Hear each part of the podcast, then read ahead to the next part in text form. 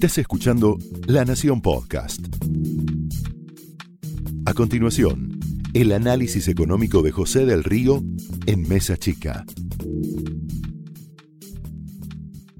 Muy buenas noches, bienvenidos a Mesa Chica. Hoy vamos a estar aquí hasta las 11 con nuestros compañeros de todos los martes, junto a Mario Negri, analizando qué fue lo que pasó en Córdoba, qué pasó en esa provincia que fue una revolución en términos de votos para Cambiemos. Y también vamos a tener el otro extremo, el peronismo explícito, tratando de entender qué es lo que viene en materia de gobierno de la mano de Alberto Fernández. ¿Cuál es el Alberto Fernández que va a gobernar? Para eso va a estar Julio Bárbaro con nosotros. Pero ahora te voy a contar algunas cuestiones que tienen que ver con la crónica de un resultado inesperado. Y vos me dirás, ¿inesperado para quién? ¿Para la gente que estaba en el Si se puede o para el equipo del Frente de Todos? La verdad que fue inesperado para ambas partes de esta Argentina.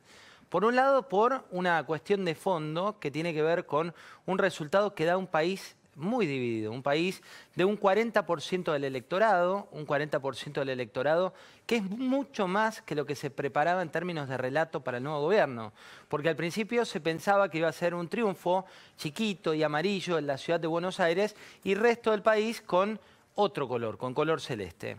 En la medida que pasaron las horas, eh, lo que demostró ese resultado es que hay un país de un 48%, un país del 40%, y una elección que tuvo, según datos de gente que armó el equipo de fiscales del Frente Cambiemos, que tuvo el doble de fiscales a nivel nacional que había tenido en Las Paso, además de una organización muy distinta.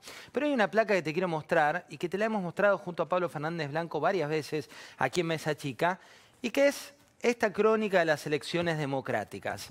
Elecciones democráticas que te mostraban siempre que en periodos donde la economía cae, periodos donde la economía cae, siempre, salvo una excepción que tiene que ver con un contexto muy particular, que fue este contexto de Carlos Menem con una situación familiar, seguramente lo recordás, y también con la cuestión del hijo de Carlos Menem concretamente, salvo en este caso, todo el resto de las elecciones, cuando la economía cae, pierden los oficialismos.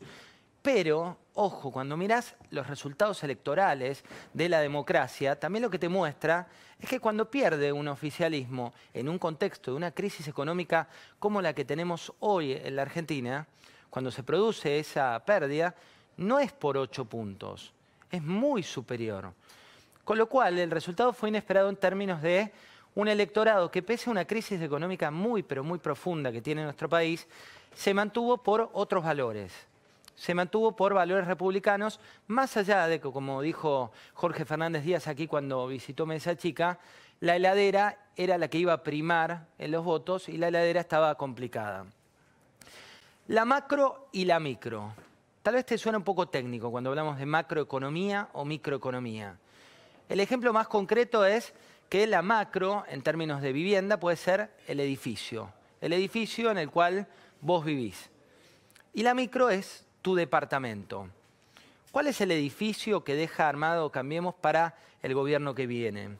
Bueno, deja un tipo de cambio, ahí ves la relación del dólar con esos 63 pesos, ves también que el dólar tiene una cotización bastante estable en materias oficial porque está el cepo. Cada vez que hay un cepo, lo que ocurre con el dólar oficial es que deja de ser valor de referencia. Pero hay dos dólares que vas a tener que empezar a mirar. El blue, siempre lo decíamos en el gobierno de Cristina lo decimos en el gobierno de Macri, el dólar blue es un termómetro del dólar real, pero es un dólar ilegal. Y el dólar contado con liqui, que tiene que ver con eh, las empresas, con los bonos, una variable más técnica, pero que te muestran cuál es el tipo de cambio que hoy está como referencia. El tipo de cambio que le deja en ese edificio Mauricio Macri, Alberto Fernández, es el más competitivo desde enero de 2010. La buena es que es más competitivo para la industria, la mala es que es tal vez en dólares el peor salario que tuviste en los últimos tiempos porque la mayoría de los argentinos ganan salarios en pesos. El edificio queda construido también con una balanza comercial que es la, que surge de las exportaciones y las importaciones, de esa resta de exportaciones e importaciones te da si hay superávit, si se generan más dólares que los que salen, que sería una economía con déficit. ¿Qué dice la balanza comercial que deja Macri?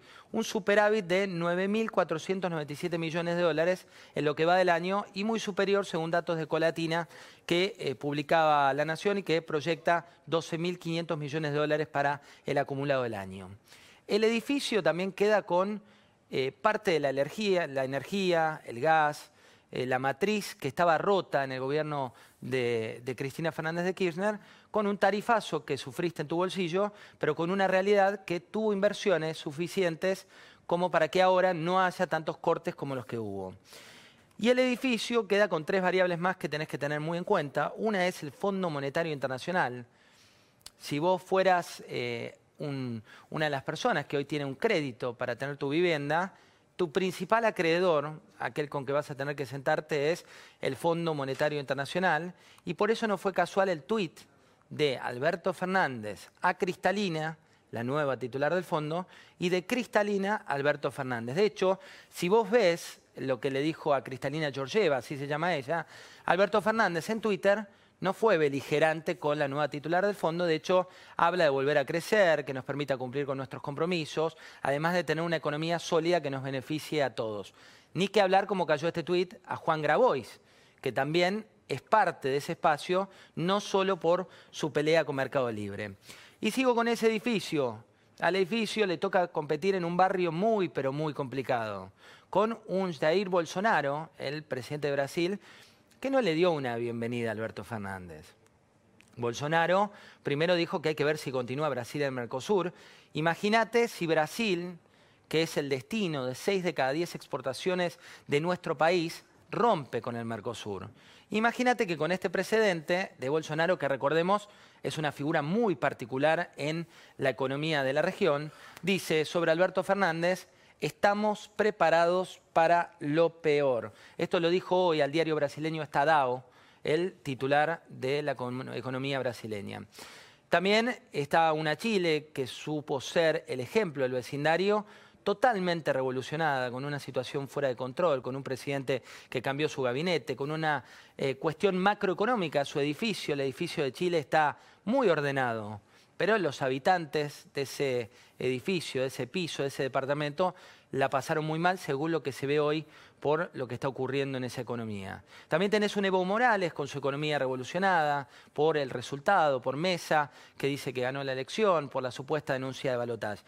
Y vuelvo, nos salimos del consorcio, salimos del edificio que deja Macri y nos metemos en la causa por la cual ese 40% fue un milagroso, entre comillas, 40% para la situación crítica que vive la economía en tu departamento, el departamento que vos habitás.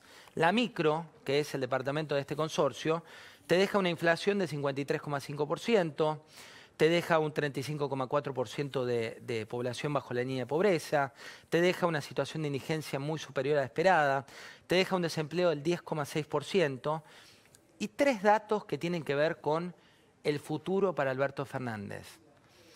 Desde la oposición es muy fácil criticar el gasto social. Desde la realidad, 6 de cada 10 pesos que gastó Macri fueron destinados a inversiones vinculadas con el segmento social. Desde la UH hasta las jubilaciones, hasta la cuestión de los subsidios que se le daban a determinados sectores, 6 de cada 10 pesos que gasta el Estado, depende cómo lo quieras ver, gasto o inversión, ahí está en vos en definir cómo lo, lo analizás, están destinados a rubros sociales, con lo cual, desde lejos del poder es fácil decir que hay que destinar más. Desde lo cercano del poder es muy difícil encontrar fondos en una economía tan complicada como la Argentina. El riesgo país, que es como nos ven, está en 2.100 puntos. Los vencimientos de deuda, lo que va a tener que pagar Alberto Fernández y todo su gabinete van a estar cerca de 33 mil millones de dólares en 2020. Y un dato adicional, que te lo venimos contando hace tiempo aquí en, en nuestro programa, que es la salida de dólares. La salida de dólares que llevó a una inusual reunión del presidente del directorio con todos los directivos del Banco Central el domingo a las 10 de la noche. ¿Cuál fue? El resultado desde las PASO, se fueron 22.806 millones de dólares. Esto fue El análisis económico de José del Río en Mesa Chica, un podcast exclusivo de La Nación. Escucha todos los programas de La Nación Podcast en www.lanacion.com.ar. Suscríbete para no perderte ningún episodio. Estamos en Spotify, Apple Podcast, Google Podcast y en tu reproductor de podcast favorito. Seguí escuchando La Nación Podcast.